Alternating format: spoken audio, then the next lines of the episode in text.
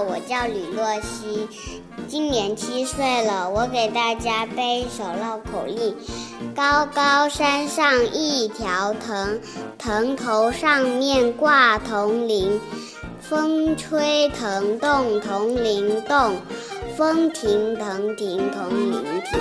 就是这首。嗨，宝贝儿，你好吗？又到了孙石榴叔叔给你讲故事的时候了。今天啊，酸石榴叔叔将给你讲一个关于狐狸和鸭子的故事。故事的名字叫做《狐狸爸爸鸭儿子》。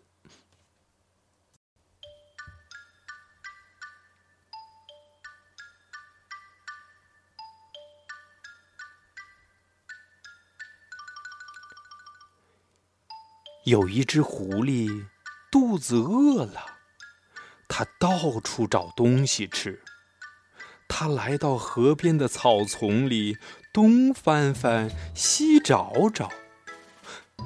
嗯，他竟然发现了一个大鸭蛋。狐狸看到鸭蛋，一个箭步飞奔上去，就抱住了鸭蛋。他迫不及待地把它放进了嘴巴里。可是，狐狸刚要一口咬下去，脑袋里却有个声音在说：“你是想吃鸭蛋呢，还是想吃肥嘟嘟的鸭子呢？”狐狸想了想，他决定把鸭子孵出来，大吃一顿。哼哼哼哼。他刚一屁股坐到鸭蛋上，就立刻跳了起来。嗯，不行，这样会不会把蛋压破了？狐狸灵机一动，他想出了一个很好的主意。于是他在地上挖出了一个洞，在洞里铺上草。狐狸把蛋放在塞满干草的洞口。前爪和后爪紧趴在洞的前后方，只有软软的肚子轻轻地压在鸭蛋上。哦，这个主意看起来真的不错哟，既能给鸭蛋保暖，又不会把它压破。可是，这个姿势就像受苦刑。还不到五分钟，狐狸的四肢就酸得受不了了。这时，狐狸又想出一个好主意，他捡了一条长长的树皮当绳子，然后用它把鸭蛋紧紧地绑在肚皮上边。狐狸为自己的小聪明感觉得意洋洋的，可没想到的是，在追兔子的时候。树皮绳子一松，差点儿把宝贝鸭蛋给摔破了。狐狸气坏了，嗯，怎么办呢？他把鸭蛋放进嘴里，心想：干脆一口吃掉算了。突然，他又一个好主意冒了出来。狐狸先用草给自己。铺了一个巢，然后学鸭妈妈那样坐在巢里，又开始努力的孵蛋。只是这回他没有用自己的肚子，而是把鸭蛋含在了嘴里。因为嘴里含着鸭蛋，狐狸没办法追捕小动物，只能摘些身边的野果、野莓来充饥。他自言自语地说：“哎呀，嗯，我怎么成了一只吃素的狐狸了？嗯，好吃的鸭蛋放在嘴里，但不能吃。哎呀，这滋味儿真是太难受了。狐狸呀，它只能用舌头轻轻地舔着鸭蛋解解馋。”他把舌头卷起来，让鸭蛋在上面缓缓地滚来滚去。狐狸玩的高兴极了，肚子好像也不饿了，而且他还发明了很多用舌头玩鸭蛋的游戏。有一天呐，狐狸突然被一个声音惊醒，他连忙把鸭蛋吐了出来。嗯，蛋上竟然出现了裂痕。没多久啊，一只湿漉漉的小鸭子嘎嘎嘎的从里边钻了出来。狐狸的美梦终于成真了，他激动的连话都说不出来了。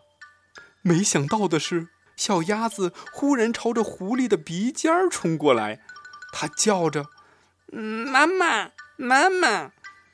狐狸惊呆了，结结巴巴地说：“我，我，我不是你妈妈，我，我我是男的，只能做爸爸。”嗯，爸爸，嗯，爸爸。小鸭子爬上了狐狸的鼻子，嗯，爸爸，爸爸。小鸭子又爬上了狐狸的头，嗯，爸爸，爸爸。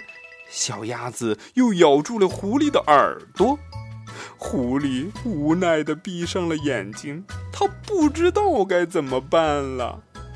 嗯，小鸭子说：“嗯，爸爸，我饿。”嗯你饿，我还饿呢。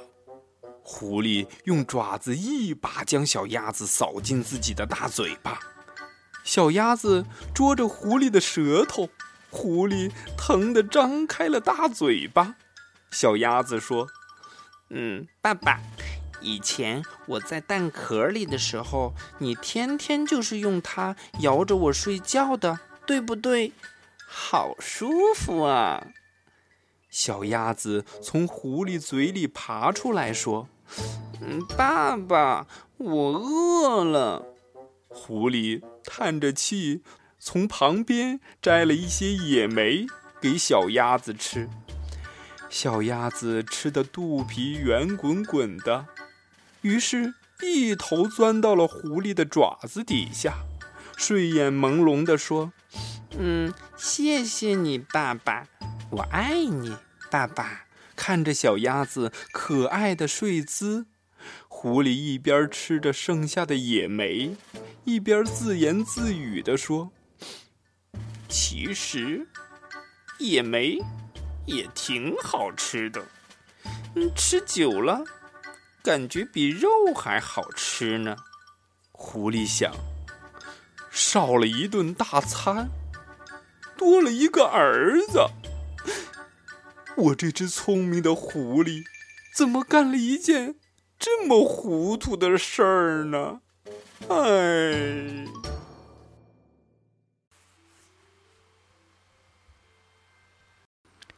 宝贝儿，接下来的时间，请和酸石榴叔叔一起来诵读经典《弟子规》。《弟子规》。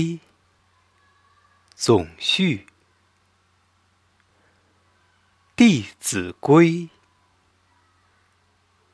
圣人训，首孝悌，次谨信，泛爱众，而亲仁。有余力，则学文。《弟子规》：圣人训，首孝悌，次谨信，泛爱众。而亲仁，有余力，则学文。《弟子规》：圣人训，首孝悌，次谨信，泛爱众，而亲仁，有余力，则学文。《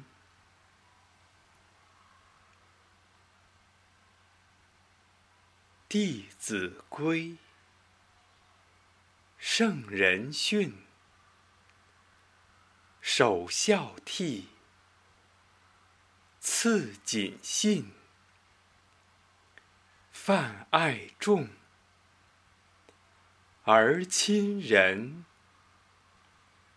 有余力，则学文。《